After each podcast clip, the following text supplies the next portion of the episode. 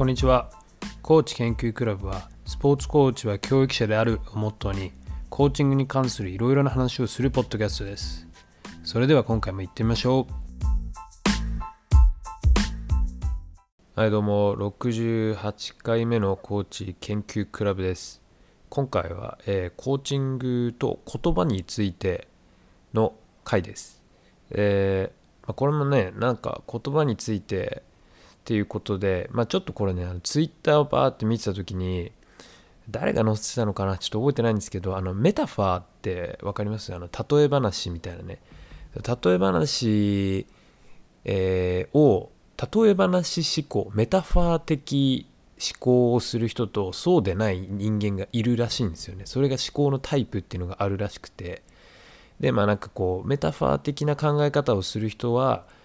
えー、うつうつとかじゃないか、え、ネガティブな考え方とかっていうのをあが、えー、なんだ。こうネガティブになりにくいっていう研究結果が出てるよみたいなことが載っててだからこうなんかね物を書く時とかもこう何かに物をた物に何か物を例えて書いたりしてる人とかそういうこうメタファーを使う人の方があの感情をそこまでこうだから多分揺さぶられないというかネガティブな感情を強く抱かないみたいな結果が出てるっていうのが、えー、出ててで、まあ、それを見た時にちょっとあのねそのコーチングの言葉っていうことを思い出しましてこれだいぶ前にどっかであの僕読んでた論文とかで、えー、これねあのニック、えー、ウィンクルマンさんっていう人のこの人の PhD がそのコーチングで使う言葉の話なんですよね。でつい去年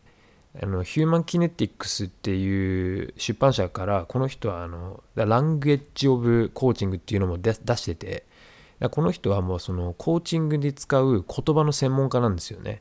でもともとアイルランドのラグビーのストレンスコンディショニングのコーチやってたりとか。でだからこの人出した論文もえー、っとね、どこだったかな。ナショナルストレンスコンディショニングジャーナルってとこから出してるんで、はい、かなりこう、トレーニング、ストレンスコンディショニング系に特化した人なんですけど、でも、その人がやった PhD っていうのは、じゃあどういう Q、要はアドバイスというかこうどういう言葉を使ったらそのいい結果を得られるかっていうところを調べたのがこの人の研究でこのままなかなかあの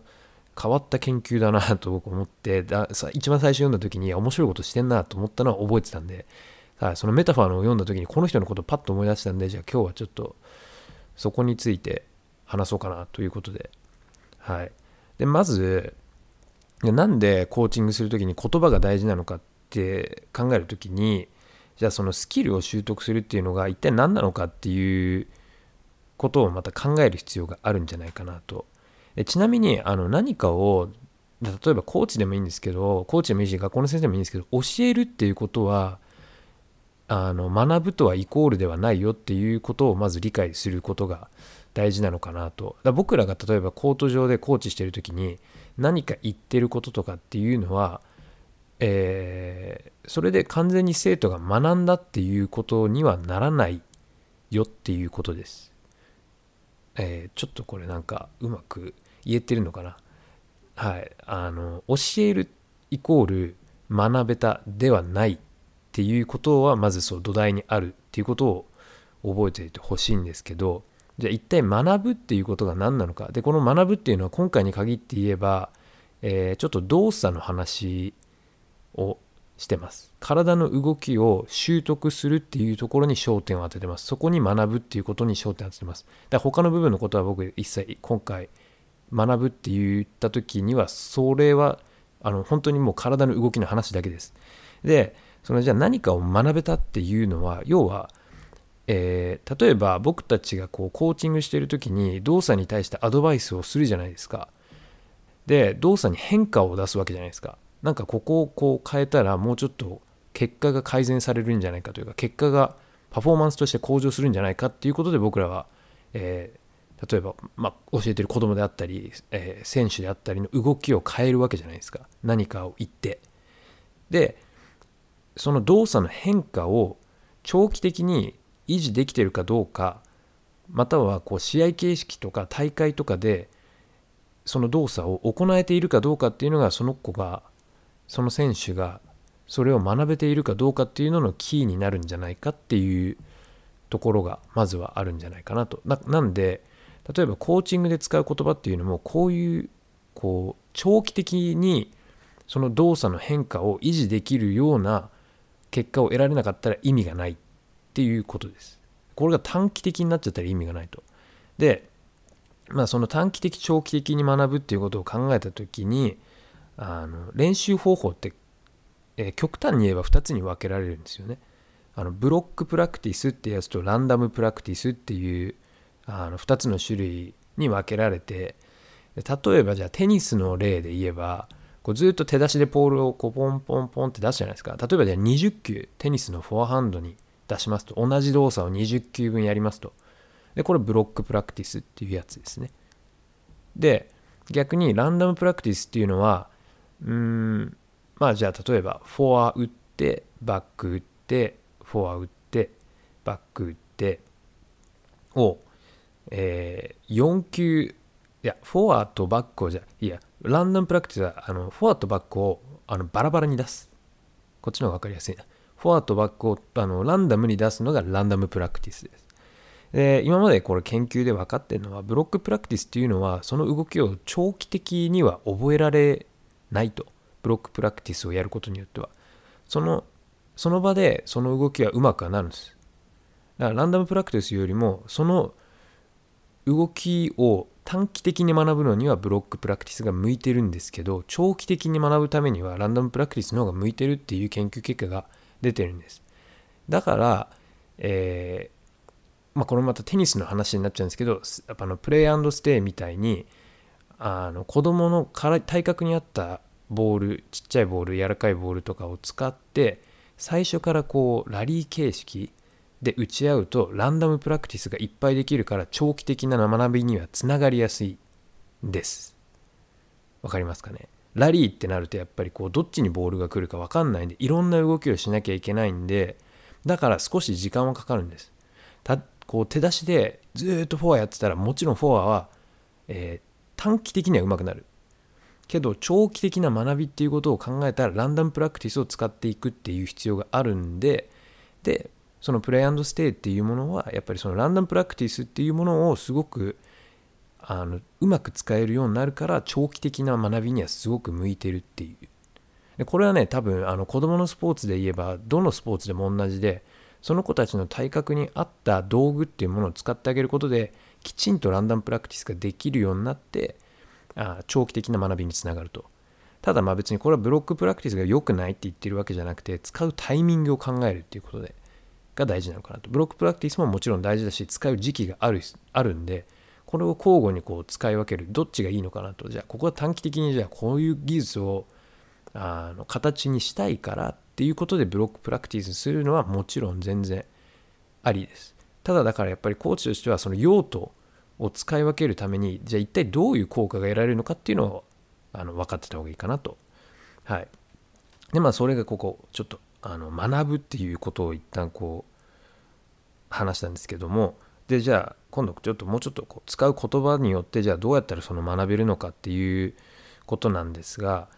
えっとまあすごい端的に言ってしまえばこの、えー、名前忘れちゃったこのねえっとラングエッジオブコーチングを書いたえー、ニックさんによると、えー、コーチが使う Q Q っていうのはアドバイスのことですね。Q イングっていうのには2種類あると。エクスエクスターナル Q とインターナル Q っていうのがあって、えインターナル Q っていうのは要は体の部分の動きに直結したそこにフォーカスを置いたアドバイス。ですだからこれまたテニスの例で、まあ、テニスの例でもなくてもいいや。例えばじゃあ右手をどうしろとか、えー、左手をどうしろとか右足をこう動かせみたいなそういうのがインターナル Q で体の部分部分の動きにフォーカスを当てた cueing。でそれに反対してエクスターナル Q っていうのは体の部位の動き以外にフォーカスを持ってった、えー、 cueing のことを言います。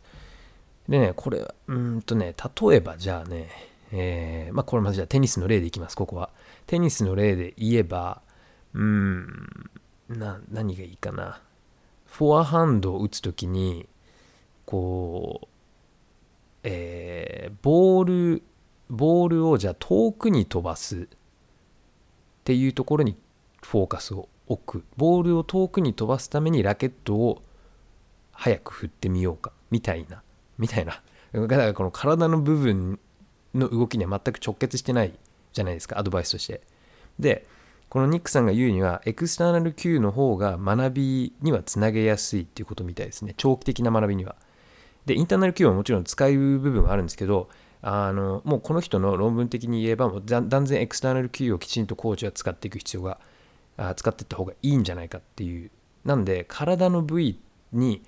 その選手のそのフォーカスをあまり持っていかないアドバイスの仕方 Q の使い方っていうのをコーチは考えた方がいいみたいですね。でそのエクスターナル Q の中にも、えー、まあ3つ要素がありますと。でその3つ要素を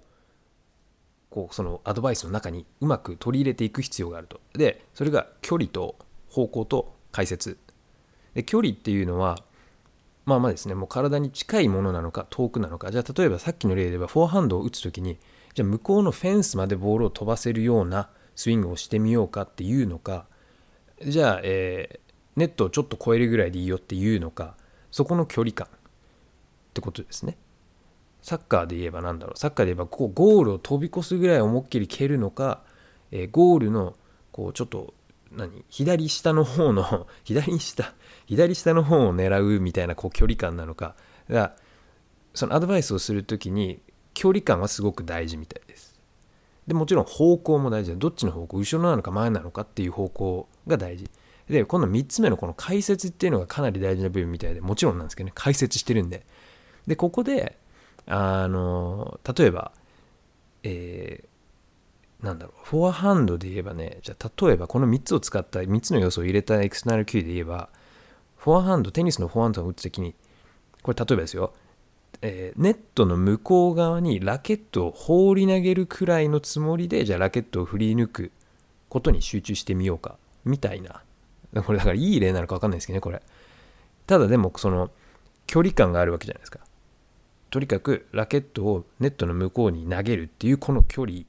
で方向性も前にっていうのは分かってる。で解説の時にラケットを向こうに放り投げるくらいっていう。でここはねちょっとさっきも話出たあのメタファーをちょっと入れる的なね放り投げるんです。放り投げないですけどね実際はもちろん。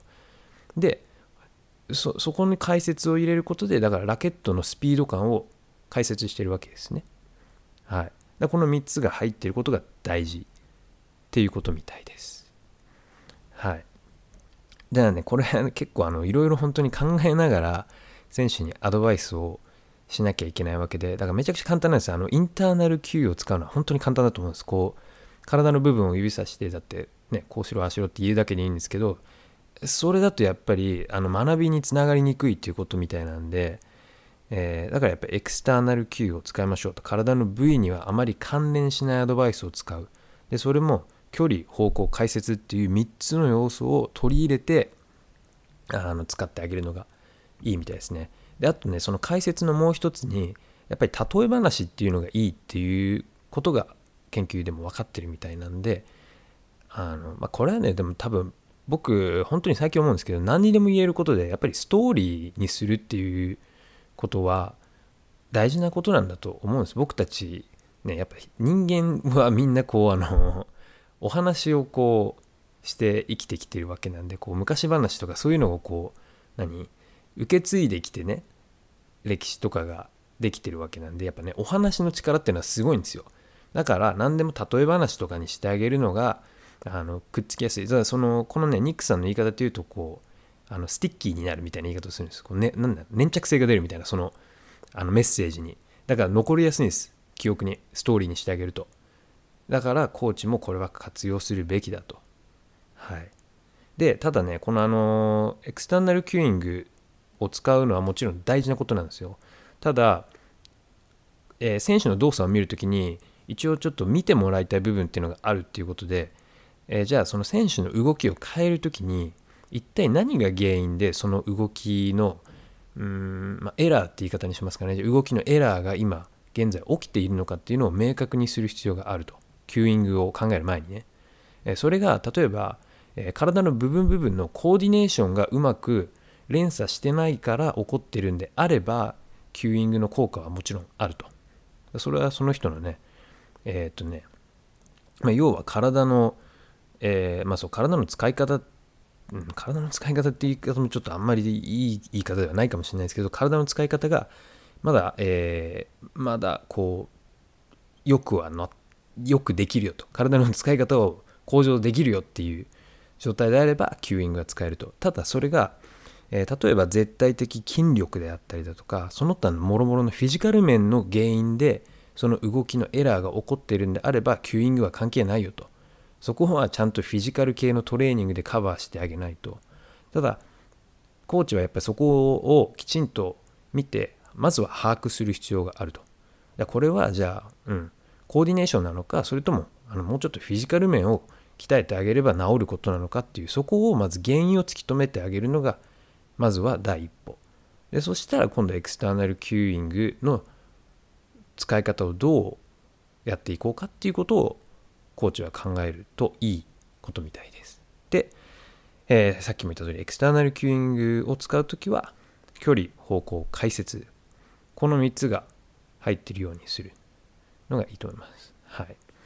そうやっぱねそうコーチしてると本当に体の部分をこう細かく指示出すのは本当に簡単なんでそれよりも、はい、あの体の部位以外に選手のフォーカスを持っていけるようなアドバイスをするのがいいんじゃないかなと。学びにつながっていくみたいですね。であとはもうあのストーリーを使う。例え話を使うっていうことを心がけると良いようです。はい。まあ今日はねそんなあのコーチングと言葉に関する話でしたまあ僕らはねやっぱり喋るのが仕事なんであの言葉選びっていうのは本当にねいつも大事なことだと思ってるんで、あのすごいここで効果がね、結果が分かれてくるのかなって思います。はい。じゃあ今回はこんな感じです。じゃあ次回もよろしくお願いします。